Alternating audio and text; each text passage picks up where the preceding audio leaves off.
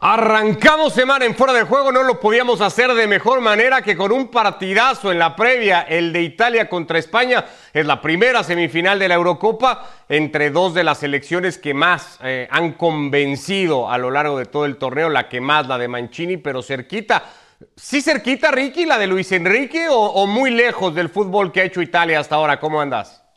Hola, ¿qué tal? Un fuerte abrazo a todos. No, no, no, está cerca porque España se la viene criticando desde que dio la nómina a Luis Enrique y acá está en semifinales eh, con una posesión de pelota increíble, eh, con llegadas eh, continuas y que le puede ganar a cualquiera en cualquier momento. Yo creo que la falta acá lo que le puede fallar a España contra Italia, que como decía está jugando muy bien, es la falta de gol ante estos equipos italianos o ante cualquier equipo que se defiende tan bien como Italia. Eso puede llegar a ser un problema porque al final del día, sí, Morata, Sarabia que no va a estar, eh, Olmo, eh, cualquiera que entre, eh, son delanteros que les va a costar hacer goles contra una de las mejores, si no la mejor defensa del mundo.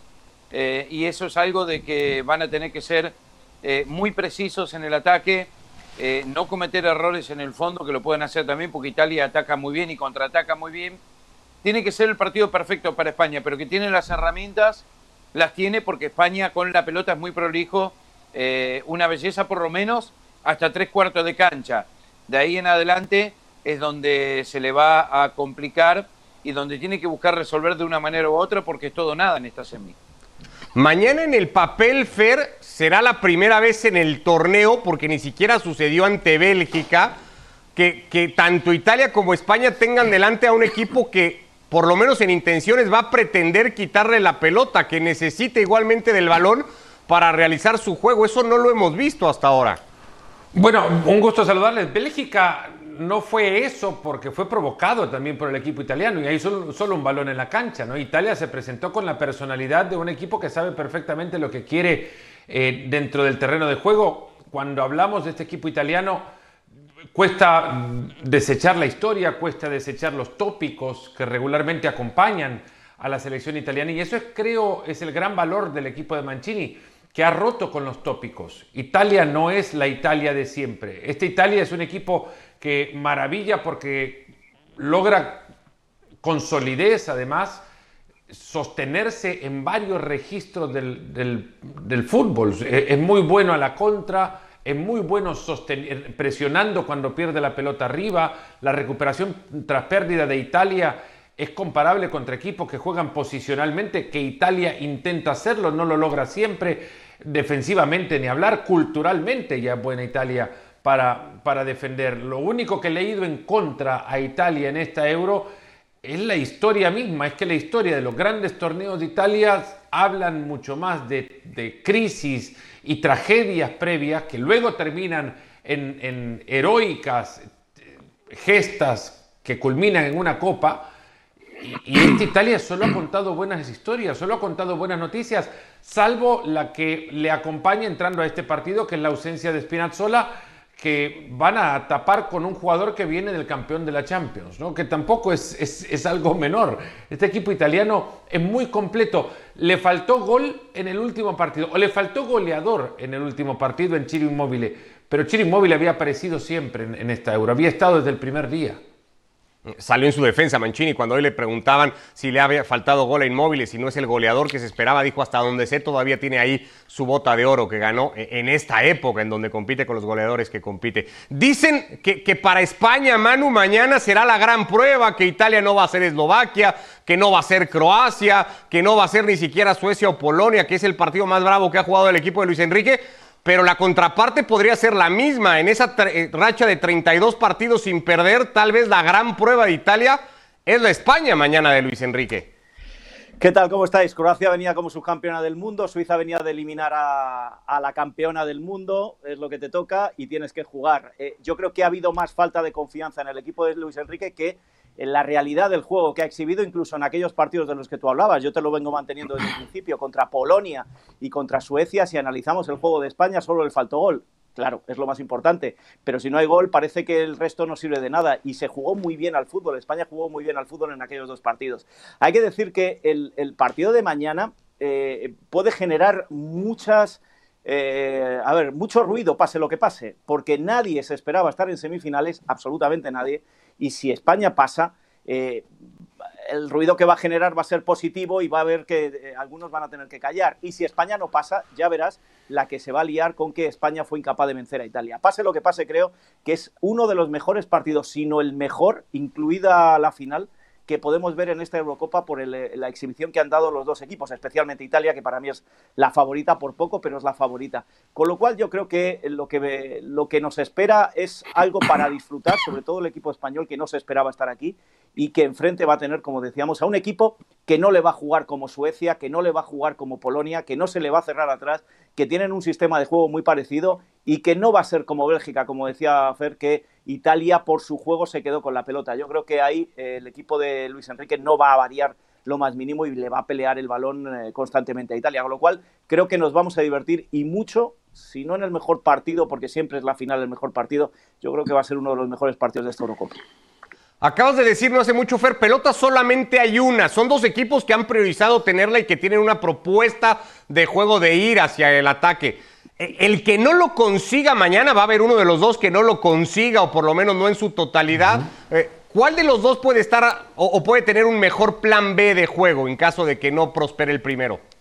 Es que esto es lo que ha hecho Italia, el equipo que maravilla y el equipo que recibe elogios de cualquier parte desde donde lo escuché. Es más, en Italia creo que son más cautos de lo que son fuera de Italia para reconocer el equipo que ha forjado Mancini. Es lo que antes decía y no necesita tener la pelota para sentir comodidad. Es cierto, seguro también quisiera tener el balón y con el balón puede hacer muchísimo más daño. Es el equipo que más remates al arco tiene por promedio en el partido, además de que tiene más remates al arco en la competencia, pero una distancia enorme a lo que puede tener Inglaterra, por ejemplo, que está también metido en cuartos de final y presuntamente maravillando a muchos también, cuando en realidad lo que engañan son los resultados y no cómo ha llegado a conseguir los resultados el equipo de Southgate. Concentrándonos en Italia, no necesita del balón para respirar, España sí. España desde la, cultura que crea estos chicos que vieron 11 años atrás como España era campeona sosteniendo la pelota en un mundial como el de Sudáfrica, desde entonces se han criado y los crían también para tener el balón, han ganado así torneos europeos sub-21, muchos de ellos incluso en la última Euro sub-21,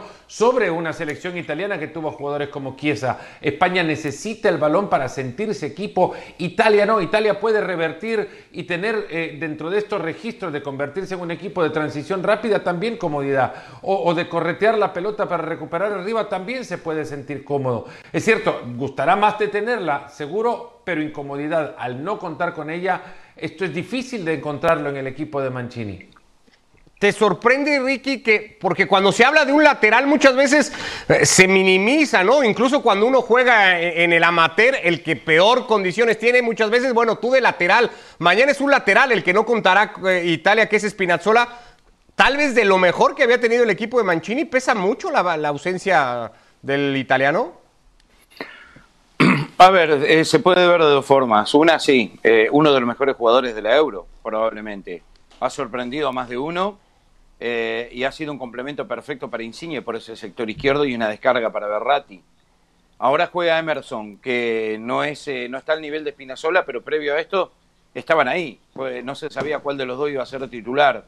Es un brasilero nacionalizado italiano con buen manejo de balón, que va arriba, eh, permanentemente y que tiene cómo, cómo, cómo hacerlo, número, número uno. Número dos, la lesión de Spinazzola, conociendo cómo son los italianos, eh, los motiva aún más, porque ahora van a jugar por el honor de, Italia y por su compañero, eh, que queda lesionado por varios meses. Eso es típico por parte de los italianos. van a querer dedicar la victoria eh, esto pasa en muchos equipos, pero en Italia pasa muchísimo más desde mi punto de vista. Eh, no deja de ser un lateral izquierdo. Yo creo que el único jugador en Italia irreemplazable es Donnarumma. Eh, porque el segundo y el tercer arquero no están ni cerca. El resto, Italia se puede dar el lujo de poder intercambiar, de mantener la forma, de mantener esa motivación, de mantener el empuje, de mantener la llegada puesto por puesto. Yo entiendo, Jorginho, Berratti son casi irreemplazables, pero los que entran no están tan lejos. Tenés a un Locatelli que lo pretende media Europa y sin embargo es, suplente. Así que eh, como lateral izquierdo pierden eh, de cierta forma, pero me parece que no es ni remotamente caótico para la selección de Italia. Decías favorita Italia mínimamente, Manu. ¿Por qué es mejor equipo? ¿Porque tiene una idea más asentada? ¿O también porque eh, eh, por líneas y en el talento individual ves mejor al equipo de Mancini? Porque está más hecho, porque es un equipo más hecho. Es que hay, que hay que observar cómo es esta España. Esta España, sigo diciendo que es una España en transición, que se le criticó a Luis Enrique que hiciera una transición tan rápida y que no mezclara más con, veteranos. Se sigue reclamando, sigo escuchando a gente reclamar a, Sergio Ramos. Es un equipo, como decía Fer, que ha triunfado en categorías inferiores, pero que en la absoluta no es un equipo que, se le haya dado ni siquiera tiempo para formarse. El ejemplo más claro es eh, lo que ha pasado con los centrales. Aparece Laporte se nacionaliza la POR y no juega ni un solo partido hasta el primero frente a Suecia. Y, y dices, bueno, habrá tenido una concentración para jugar y para entenderse con, quien sea, con Eric García, con, con, Pau Torres. No, no lo tuvo, porque también se nos olvida que España la semana previa tuvo entrenamientos individuales porque dieron positivos dos jugadores del equipo de Luis Enrique. Es decir, han sido muchos esos obstáculos unidos a un equipo muy joven, con poca experiencia, lo que le pasó en el, en el partido con Croacia, por ejemplo, una selección más hecha, más veterana, no deja escapar la ventaja que tenía a 10 minutos de acabar el partido. Se tuvieron que ir al, a la prórroga y ahí se consiguió la victoria. Es decir, creo que veo a una Italia mucho más firme, mucho más sólida, frente a un equipo muy bueno, pero que creo que todavía no está eh, maduro como para dar lo máximo en estas instancias. Si lo consigue, porque nos ha ido tapando la boca cada partido eh, desde octavos de final hacia aquí, será un exitazo. Si no, insisto, llegar a semifinales es el gran éxito de España. Por eso le doy ese mérito a Italia. Más cosas. El problema del gol no me preocupa tanto como el problema de la defensa. Eh, mañana, eh, desde dentro te dicen que Luis Enrique va a hacer pocos cambios, pero que uno de los que puede hacer es el de, el de Pau Torres y que vuelva a jugar Eric García. Eric García con la por el partido que jugaron frente a Suecia no terminaron de cuajar entre ellos tampoco, no terminó de estar bien. Pero es que Pau Torres, por lo que decimos, si es que no ha salido del Villarreal, no ha jugado partidos más importantes que la final de la, de la Europa League este año y poco más, no tienen experiencia en este tipo de partidos. Y creo que si analizamos el equipo italiano, que también ha tenido esa transformación desde quedarse fuera del Mundial de Rusia, ves jugadores mucho más firmes, mucho más hechos, incluso los que están eh, como jóvenes ya saben de qué va esto por ese lado creo que tiene esa mínima ventaja Italia con respecto a España. Hay una ventaja eh, también de, ese lado de Luis Enrique, Eric García y, y Aymeric Laporte vienen del mismo equipo. Pero no han tenido la posibilidad de entrenarse día tras día eh, y conocerse también entre sí como para, para poder cuajar en la, en la selección. A, mí me, pensando también en, en las consecuencias del partido, yo creo que España no ha encontrado hasta hoy, imagínate hasta dónde, ¿no? ¿Y contra quién? Contra Italia. Y en semifinales de la Eurocopa. Una liberación a cualquier tensión, consecuencia del resultado que pueda encontrar en otro partido, porque ya, ya no se espera más de España. España ya creo que ya, ya satisface a, a, cualquiera encontrar a España en esta, en esta Final Four en Londres. Y, con esto Pero dice Manu que vendrán los palos, Fer. Que si pierde el partido, palos, la liberación crítica.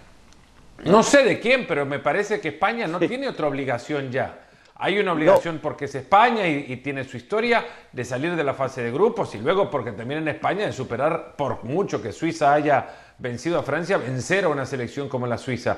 ¿Y de a quién más? Yo creo que ya no tiene obligaciones. España puede jugar liberada y sin tensión provocada por cualquier eh, mente que piense en el resultado y no en el trámite.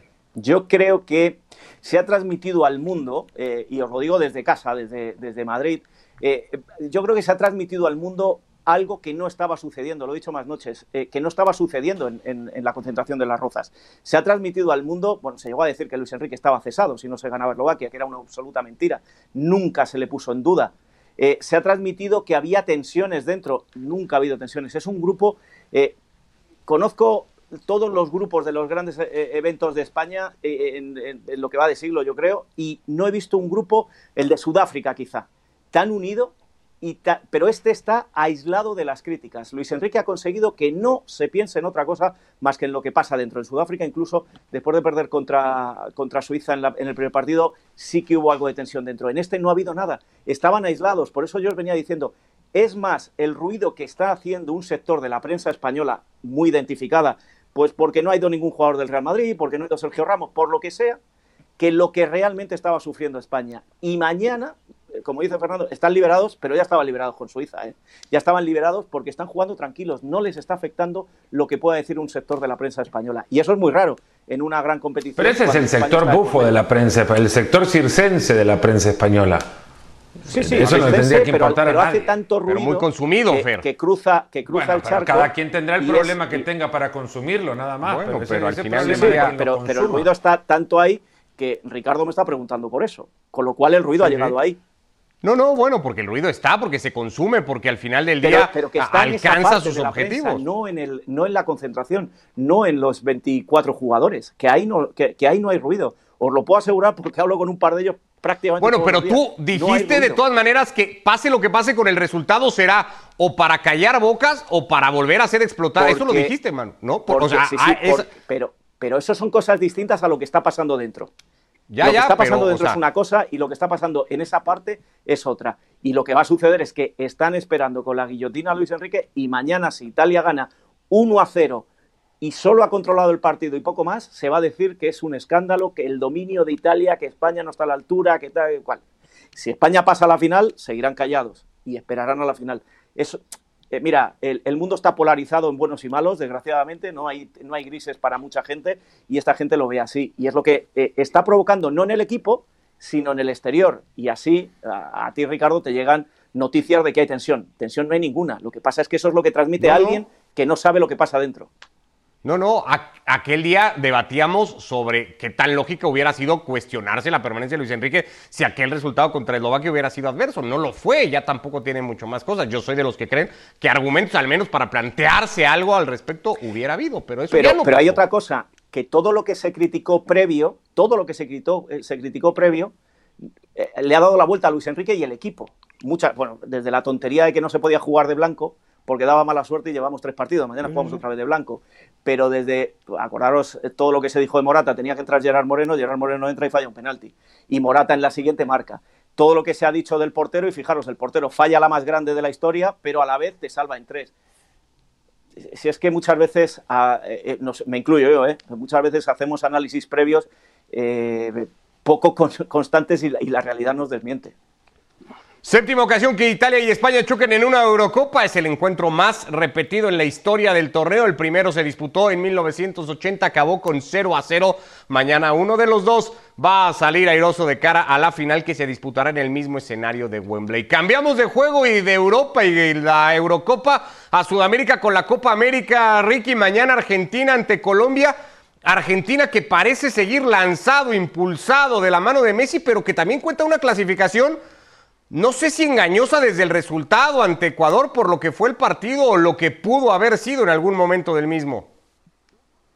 No, primero pienso que Argentina fue superior a Ecuador, mereció ganarlo, ganó bien. Sí, al final el tercero, pero Ecuador pegó mucho, la cancha estaba muy mal estado, el árbitro fue un desastre y Argentina hizo lo que tenía que hacer.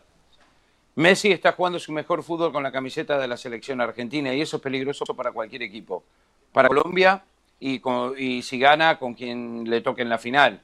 Cuando Messi está a este nivel, agranda a sus compañeros también. Argentina está firme, está bien en el fondo, eh, pero va a ser un partido interesante porque los dos juegan muy bien al fútbol. El tema acá es que Argentina, donde puede fallar, es en el juego aéreo. Eh, Colombia es muy fuerte y es el punto más flojo, es el eslabón flojo eh, de la selección argentina. Y ahí eh, es donde puede hacer daño con Zapata, con Davison Sánchez, con Jerry Mina, todos muy buenos cabeceadores. Y a ver cómo está Argentina, porque Romero aparentemente no va a jugar. Cristian Romero todavía no está listo. Y este es un central eh, importantísimo para este tipo de duelos. Pero Argentina, yo lo veo más suelto a Messi, más adelantado. No tiene que hacer tanto recorrido. Está mejor acompañado. Eh, las rotaciones de Scaloni le han dado buenos resultados eh, Argentina tiene para elegir del banco y eh, me parece que llega muy muy bien a esta instancia eh, para una Colombia que hay que tener mucha atención que vuelve cuadrado, que no había jugado el otro día y cuadrado es el alma y, y pulmón de este equipo, así que por donde lo mires me parece que vamos a ver un muy buen encuentro.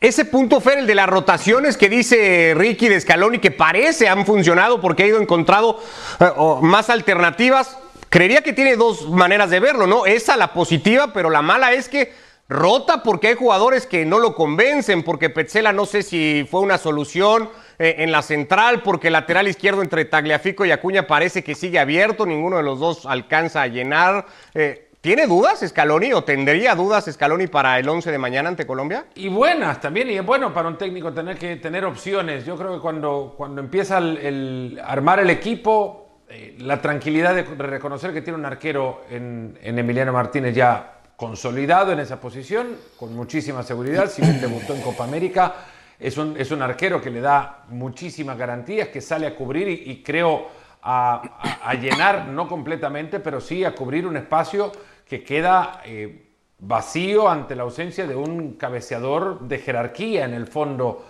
argentino. Lo tiene en Otamendi, pero no con certeza, no con garantías.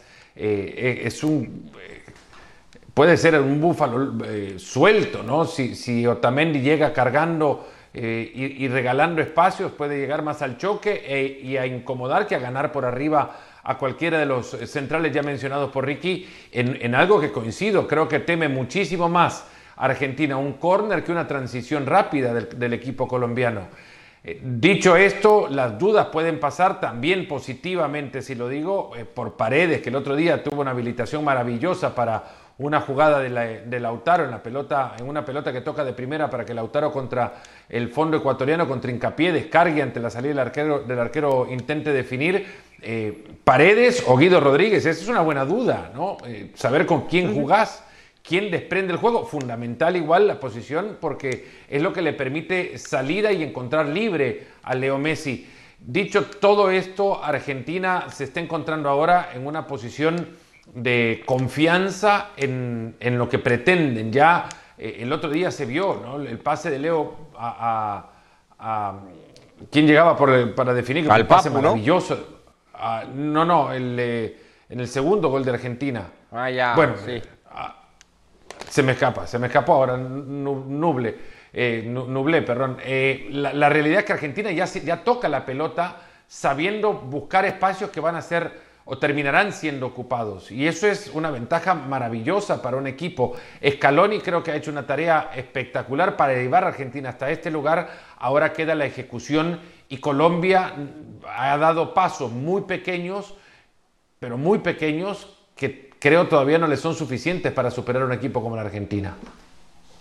Al final, Manu, podemos hablar un montón de las variantes o las alternativas de Scaloni, lo que pueda hacer Colombia, cuánto podrá competir. Se resume todo a si es Messi capaz de ganar por fin un título con Argentina estando en unas semifinales. Lo primero que tengo que decir es lo que digo siempre, no se está viendo en España la Copa América, tenemos que andar buscando por ahí resúmenes y tenemos que, intentar leer todo lo posible para saber qué está sucediendo. Y lo que llega, como decía Ricky, es que se está viendo al mejor Messi con Argentina, pero también lo que llega es que se está viendo una muy buena Argentina, con lo cual yo creo que quizá Messi sea mejor porque tiene equipo, por lo que, por lo que podemos ir leyendo y podemos ir viendo de lo que ha ido sucediendo en la distancia. Quizá por eso eh, se espera al mejor Messi, pero en esta ocasión tiene alguien que le acompañe, tiene, tiene más. Eh, estamos leyendo mucho en España sobre el Papu, por ejemplo, por aquello que juega en el Sevilla, se le está dando mucha importancia al trabajo que está haciendo en esta, en esta Copa América. Yo creo que eh, se está encontrando la Argentina que se lleva buscando una década con Messi, se está encontrando en este torneo. Lo que hace falta es que al final esto perdure, esto dure y que Messi eh, se siga sintiendo cómodo en esa situación. Y veremos qué pasa, eh, porque es favorita, para mí yo creo que es favorita y me gustaría ver, lo digo entre comillas lo de ver, porque no podemos verlo en España, una final Brasil-Argentina y ver qué pasa. Rodrigo de Paul era el, receptor de que se pase de Messi. Que, por cierto ha sido de Poli Lo Chelso, parece un poco lo que dice Manu, ¿no? Por fin los grandes socios de Lionel Messi en la ah. selección. Perdón, Ricky. Sí, no, le quería decir a Manu que si quiere ver los partidos de la Copa América nos podemos comunicar por Zoom y lo pongo delante del televisor. Es más, le dejo ¿Qué gesto, Ricky? toda la gesto, Ricky? a mi casa. Yo pago la cerveza, no te preocupes. Cuando se iba de gira, Solo por gira, a principios de, principio de los 70 se iban de gira eh, por Europa con la selección argentina y René Houseman, mincha fanático de Huracán, eh, se ponía en teléfonos del hotel, desprendía el teléfono, llamaba a su casa y le pedía a sus hermanos que le pusieran el partido de Huracán de ese fin de semana eh, al lado del teléfono, en la radio. Después se iban del hotel y quien tenía que pagar. Sí, pero Manu no tiene que hacer eso ahora. Quien tenía que pagar las cuentas era la, la Asociación del Fútbol Argentino. El teléfono que imagínate al principio de los 70 desde Alemania a Buenos Aires tenía que costar, ¿no? Y, desde ahí ya no tienen mucho fondo para cuando mano. tienen que contratar técnicos. ¿no? Desde ahí ya las arcas quedaron tocadas del AFA. Y, y- y con Sí. justa razón. Eh, La culpa Eso, de ya llegó, ya, se- ya fue innecesario, me parece. no, bueno, pero bueno, de alguna manera. Eh, ah, eh, dejamos el tema de la previa. Mañana acá estaremos en fuera de juego con los dos resultados, el que deje España-Italia y lo que pueda pasar también con Argentina y Colombia. Ha reportado el Real Madrid al primer día ya de, de pretemporada bajo las órdenes de Ancelotti. Pero también bajo las órdenes de Antonio Pintus, Manu, que no sé si a estas alturas y con la temporada que tuvo el Real Madrid, es de lo que más se está hablando. En una parte de la prensa, volveríamos tal vez a los sectores de la prensa, pero hay uno que le está dando una importancia, no sé si nunca vista, al preparador físico del equipo.